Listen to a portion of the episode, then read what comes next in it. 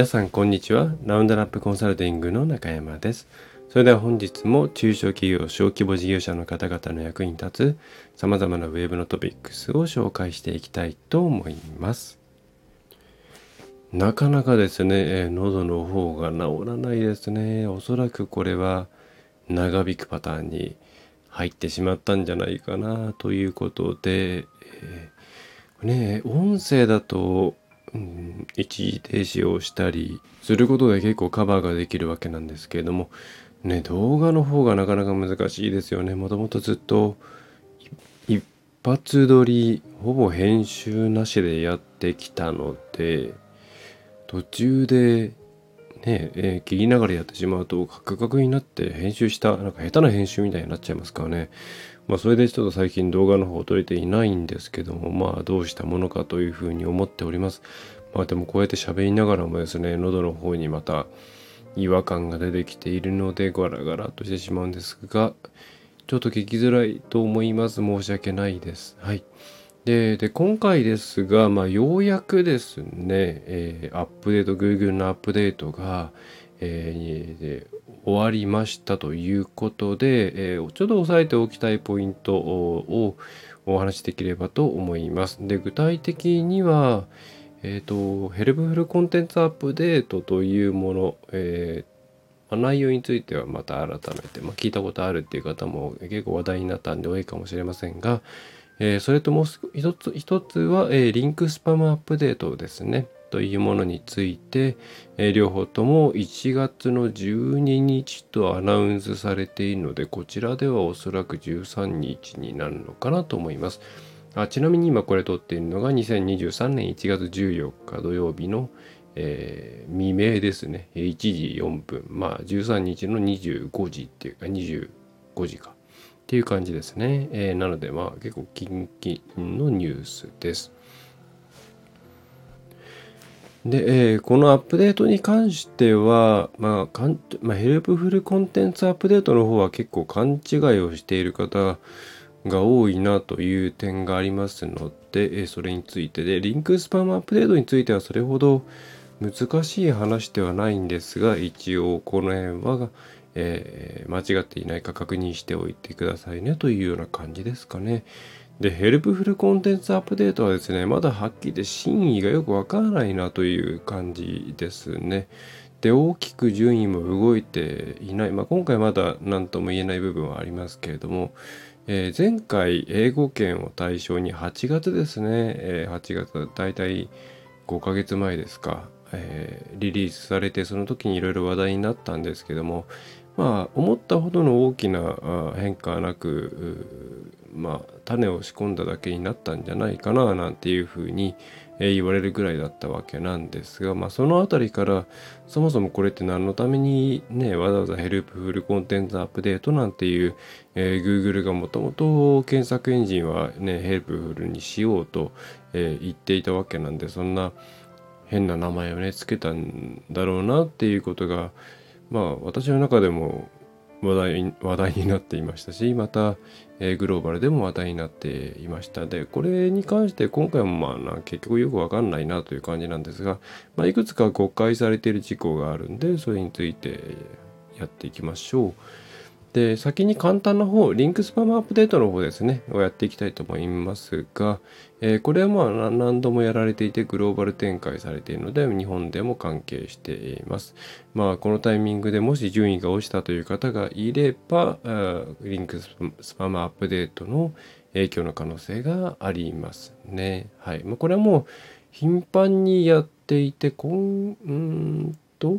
12月は2回目でしたっけね。もうあんまりよく私もチェックしてないんですけれども。えー、っと行われています。まあこれはもう Google の方で機械学習ですね、 SpamBrain というものを入れて、まあ、 SpamBrain 入れたのって結構前で4年前でしたっけね、えー、ぐらい5年前かな。2018年ですね、えー、ぐらいから使われていてまあまあアルゴリズムとしてlink spam をもうえー、検知したら、まあ、基本的にはですねこれペナルティではなくて、ええー、 nullify つまりま無効化ですね、まあ、ないものとして考えるということになります。はい、えー、なのであのスパム link spam update を起きました順位落ちましたっていう時にあのこれ別にペナルティを受けたというわけではなくて、えー、それまで有用なリンクだということで評価されていたリンクが、えー、価値がなくなったので、えそれによって順位が下がったというふうに考える方がいいですね。はい。えー、まあ、無視する、えー、カウントしないという方向だと、まあ、という点は押さえておいた方がいいと思います。えー、ペナルティではないです。はい。で、あとはそうですね、えまあ、これによって大きく何か変わるかなっていうことが中小企業、小規模事業者の方々にとってはあるんですが、もう一点注意すべき点としてはですね、えリンク、この、え spam update に関して言えば、えっとですね、まあ、一番多いスパムリンクっていうのは要するにもらうリンクですよね。被リンクをもらうっていう形ですね。まあ、被リンクを購入するとか仲間内で回し合うみたいな感じですね。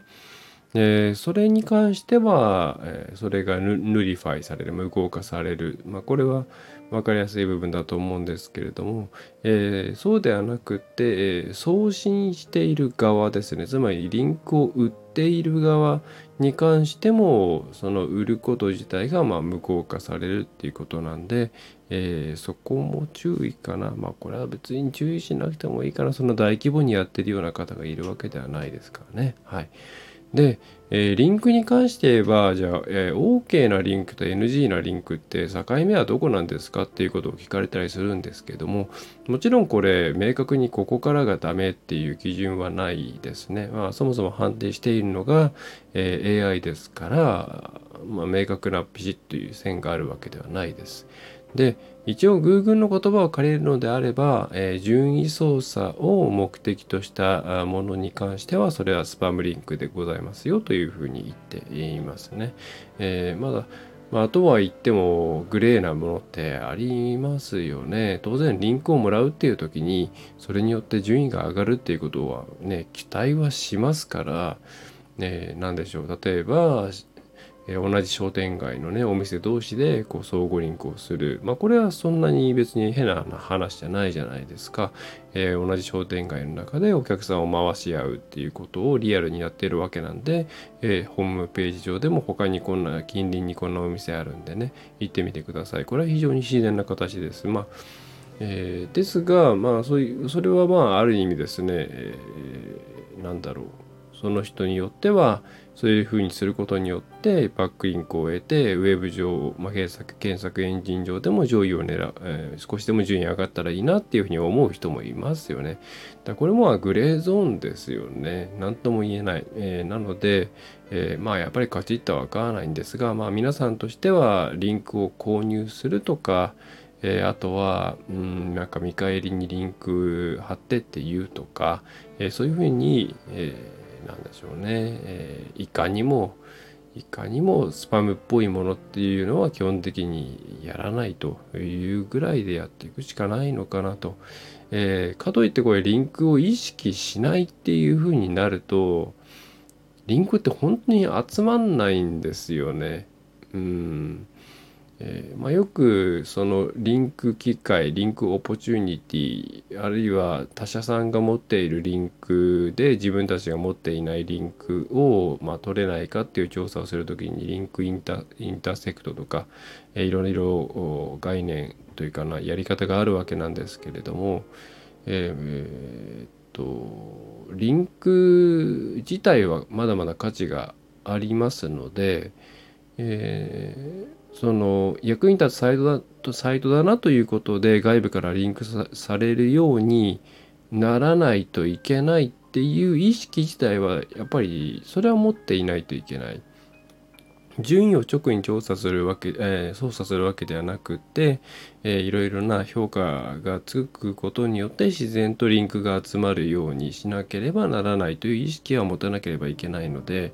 えー、結構これあのリンクのことも忘れてくださいっていうような人もいるんですけれどもやっぱり一つの評価軸としてリンクをちゃんといろんなところからもらえるようにしていこうと、えー、考えることは重要なんで、えー、そういう、うん、施策はきちんと Google のガイドラインに沿った形で進めていくことをお勧めします。どんなに内部要因頑張ってもですね、やっぱり外部要因もそれなりにないとなかなかまあ順位であったり、えキーワードの露出のカバレッジとかっていうのは上がってこないですからね。えー、そこをかんちょっとなんだろうなあの0100みたいな形で考えないようにした方がいいですね。はい。じゃあ具体的にどういうふうにリンクを集めるのかっていうのはいろいろねあの後で聞いた時にそれは今で言うとスパムですみたいな形になっちゃうのも嫌なんでちょっと具体的に、えー、ポッドキャストで言うのはやめて、えー、おきます。ご容赦くださいというところです。まあそんな感じでリンクスパムアップデートというものがまあ定期的に行われているわけですね。はい。でえっ、とでまあついでじゃないですけどもリンクに関して言うとあの自分たちは全然悪いことをしていないからあリンクにのことを別に気にしてない、まあ、具体的に言えばサーチコンソールで自分たちの自分たちの所有しているサイトに対して、えー、どういうリンクが貼られているかなっていうのをチェックしていない。これはこれでき、えー、危険です、えー、おすすめとしては少なくとも四半期に一度程度は、えー、サーチコンソールから自分たちのサイトに対して貼られているリンクをチェックして、えー、作業としては2つ、2種類ですね、行うことをお勧めします。で、1つは明らかにスパムっぽいサイトからリンクが貼られていないか、えー、皆さんが依頼していなくてもですね、嫌がらせであったり、あるいはコンテンツコピーなんかをされて、結果としてそういうところからのリンクがついてしまうっていう形ですね。えー、などで、まあ、トクシック、あの、有害なリンクが、え気がついたら結構増えているってケースあるんですね。でもちろんこれは無効化されるわけなんでそれによって大きくなんかこうペナルティを食らうっていうことはまあまず相当手の込んだことをさえない限りないと思うんですけれども思うんですけれども、えー、ただそういうものは定期的にちゃんとリンク品ツールにねえ入れるなどして対応していった方がいいので、え、自分たちのサイトに変なリンクがついていないかなこれ結構嫌がらせでつけてくる人がいるんですよ、え、チェックした方がいいと思います。影響はないとはいえ気持ち悪いですからね。はい。でそれから、うん、もう一つは、え、どういうサイトからリンクされていてでそこでどういう言及のされ方をねしているのか。ま、ポジティブなのかネガティブなのか、まあ、ポジティブが多いとは思うんですけれども、えー、ポジティブなら何が評価されているのか、えー、どれぐらい喜ばれているのか、えー、そういうことを知るとそれをもとにもっと皆さんの商売のやり方をブラッシュアップしていくことができますよね。えー、リンクを貼ってもらうっていうことは何らかのフィードバックなわけですから、まあ、ものによってはですね、本当にリンクだけ貼ってあって一言だけなんか、例えば、ね、えー、飲食店であれば、えー、今日はこの店行きました美味しかったですぐらいの話だったりもしますけども、えー、そうではない場合にはあの例えばそのね飲食であれば今日はこのお店にいたこういうとこが美味しくてでもこういうところがちょっとあれだった星いくつみたいなのを自分のブログに書いてる人とかっていますからね。それってすごい純粋なうーん。フィードバックじゃないですか。すごく商売に役立つので、えー、ぜひそういうのは定期的に拾った方がいいんですね、えー、なので、まあ、少なくとも四半期中に1回、まあ、できれば月次タスクぐらいでやった方がいいんじゃないかなって思います。はい。えー、という形でバックリンクのチェックっていうのはやった方がいいですよっていうことののが一つありますね。はい。まあ、スパム、 link spam update に関してはそんな感じですかね。まあ長かったですね。お正月挟む必要あったんかなってやっぱ思いますね。はい。えー、まあ、リンクは大事です。で、だから、えー、で、リンクのことを忘れてはいけません。リンクをもらえるようにしていきましょう。ただ、順位を操作するようなリンクを、えー、得ることなど、ガイドライン違反はしない方がいいです。えそして、えーと、リンクは、え定期的に悪いことをしてないというね、確信があってもチェックしましょう。そこに商売をブラッシュアップさせるヒントがあります。っていう感じですかね。で、もう一つはヘルプフルコンテンツアップデート。まあこれはややこしいんで、できればちょっとうちの、あの、ボッドキャストの過去のバックナンバーですね、えー、なんかも見てもらえると嬉しいなと思います。えー、でこれに関しては、まあ、ヘルプフルコンテンツアップデートっていうなんだかですね、えー、なんとも言えない名前ですよね、本当ね。えー、日本だとお役立ちコンテンツアップデートなんていう人もいますけれども、まあ、DeepL で翻訳したそのまんまっていう感じですけれども、えっ、ー、と、これは、まあ、要は役に立つコンテンツじゃない、まあ、具体的に言えば検索エンジンの順位アップっていう部分ですね。にだけ特化したようなサイトっていうのは評価しないよとちゃんと人間の役に立つようなえページを作ってそういうコンテンツを上げていくようにしたいよっていう Google の、まあ、アップデートですと。まあ、ただ Google のアップデートで基本的にそういうもんそういう目的で繰り返してきたんじゃないのっていうふうに思いますよね。ええ。えー、まあなのでなんでわざわざというところはありますが、まあ、この辺の真意はまだまだよく分かりません。はい。で、押さえておくべきポイントとしては、まあ、もし Google の helpful content update にはまってしまったという場合ですね。えー、で、これはまず、例えばその自分のサイトの中で、うんと、このページとこのページとこのページは helpful じゃない。えー、だからそのページに関しては順位を下げるっていうアルゴリズムではないです。えある一定の、えまあ、閾値があるんだと思うんですがを超えて、まあ、 helpful じゃないというふうに判断されるとサイト全体が落ちます。まあ、 site-wide signal っていうやつですね。はい。まあ、これが、えー、一つですね。だからあの特定のページだけ落ちたっていう場合にはそれが helpful content update のせいじゃない可能性ありますね。えー、で、っていうのが押さえておいていただきたい点1つ目。で、もう1個が、えー、今回からグローバルアップデートになりました。つまり日本語にも影響してきますということですね。えー、っと、8月にあったやつはですね、英語圏だけだったんですね。はい。えグローバルになりました。びっくりしましたね。はい。あの、プロダクトレビューアップデートだってまだ日本来てないのに、後後から出てきたヘルプフルコンテンツアップデートが日本に急に来たんで、まあ、何か何か意図があるんでしょう。はい。まあ、その辺を考えていきたいんですが現状まだちょっとねここで喋られる喋れるような内容はまだないですね。で、えー、まあ、もしこれにはまってしまった場合どれぐらいでね例えばコンテンツを修正しましたでどれぐらいで戻るかっていうと長いです。はい、回復まで一応数ヶ月というふうに Google は言ってますので直した全然順位が戻らないっていうふうに思われた方がいたらそれはそういうものだと思うしかないですね。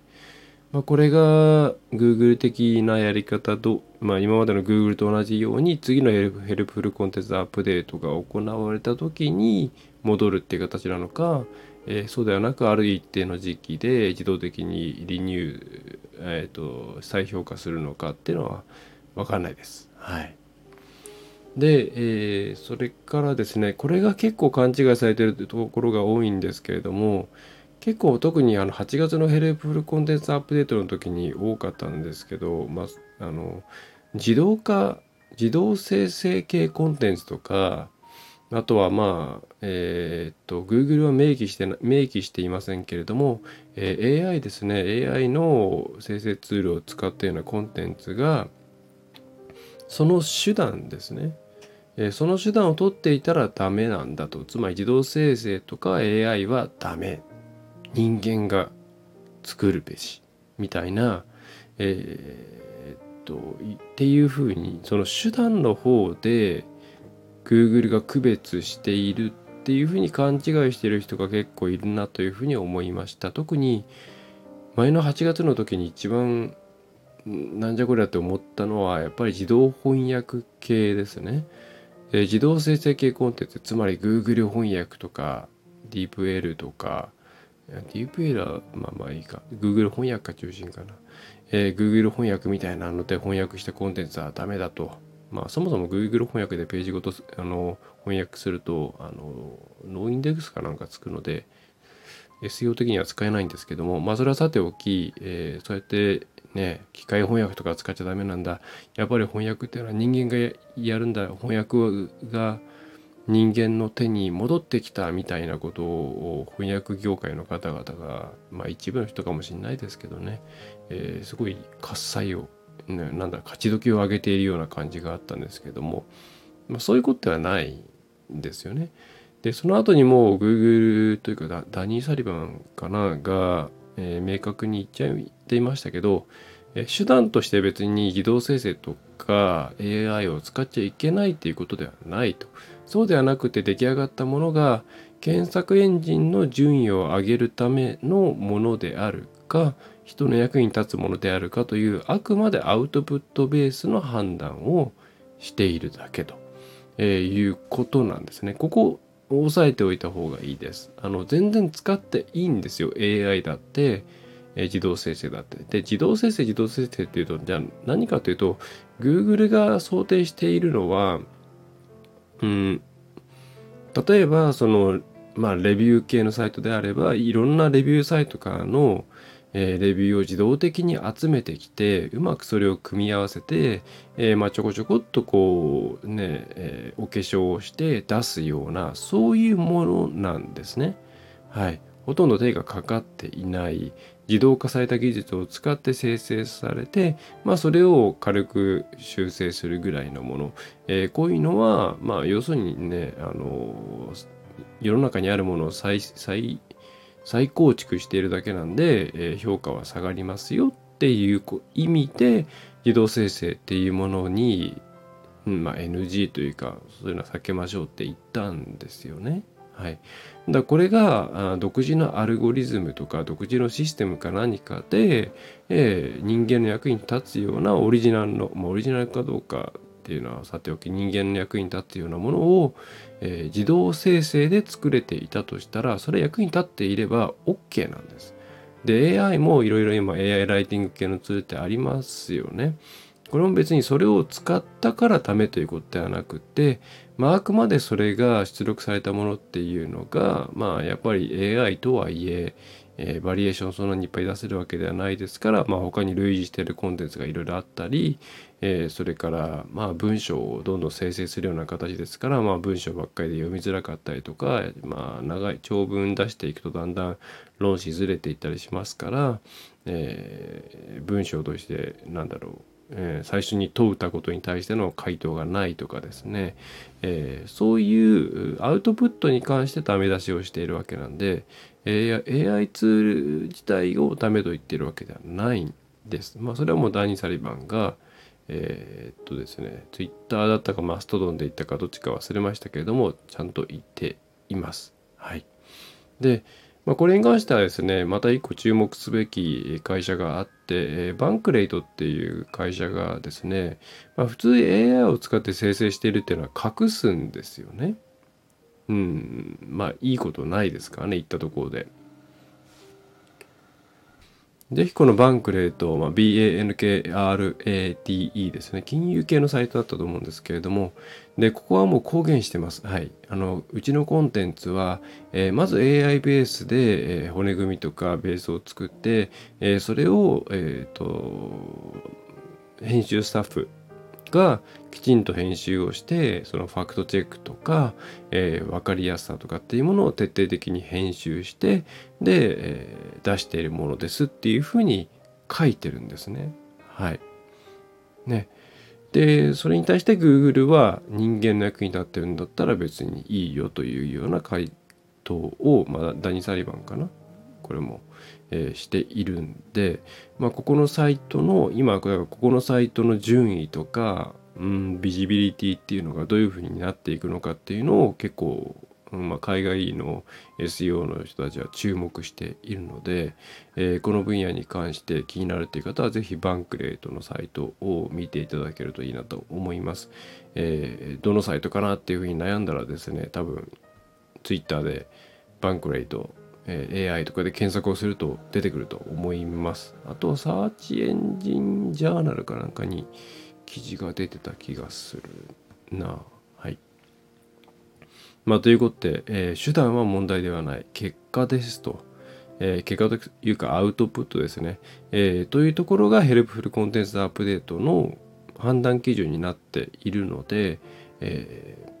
ー、なんでしょうね。AI とか全然使えばいいじゃないですかと。そこを遠慮する必要はないですよっていうところは押さえていただければと思います。はい。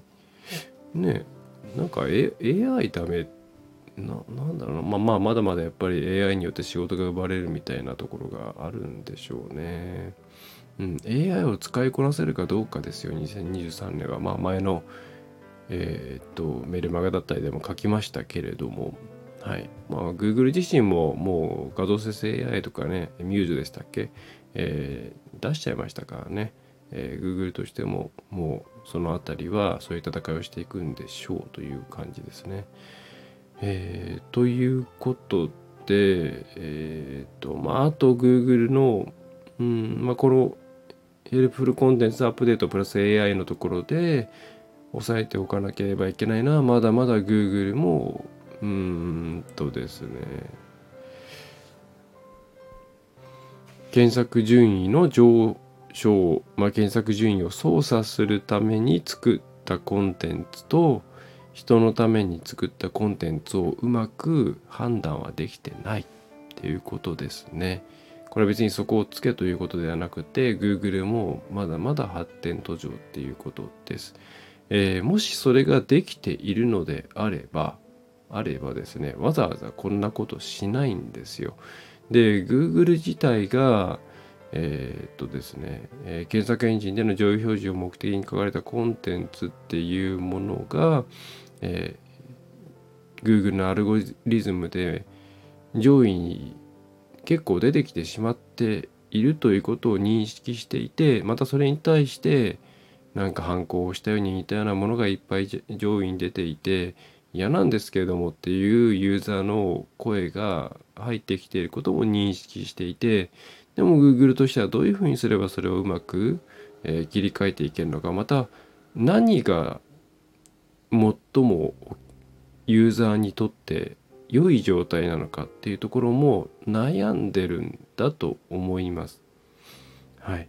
えー、なので Google はその辺まだうまく判断できていません。だから頑張ってそこを Google は今判断しようとしているんだと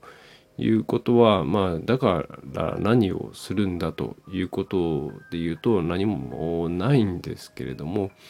Google も全然完璧ではないっていうところは押さえておいていただいていいのかなと思いますね。はい。えー、ということで、ヘルプフルコンテンツアップデートについては、押さえ合いをしていくと、えー、一応、まあ、リリース完了しました。1月の、まあ、日本だと多分1月13日付ですかね。えー、それで、えー、引っかかった場合はサイト全体が下がります。はい。で、今回から、えー、日本語含めグローバルアップデートになりました。定期的に行われると思います。でもしハマってしまうと回復までには数ヶ月かかる恐れがあります。はい。で、えー、この話題になってくると自動生成とか AI がダメっていう風なことを言う人出てきますけれども別に手段は何でもいいです。特定の手段を使ったらダメっていうことはないです。あくまでアウトプットが人にとって役に立つものになっているかどうかというところを Google は気にしています。はい。で、えー、その関係で今、えー、注目されている企業の一つがバンクレイトっていうところで、えー、ここは AI で作ってそれを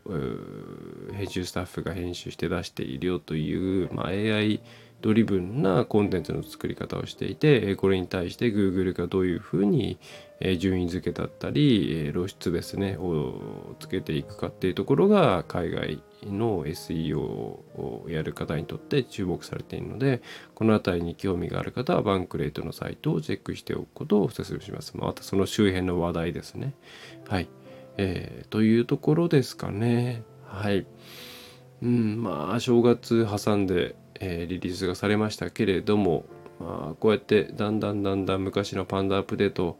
えー、ペンギンアップデートみたいな分かりやすいアップデートではなくなってきました。えー、Google としてもいろいろ厳しいのかなというふうに思います。え、AI 対 AI の、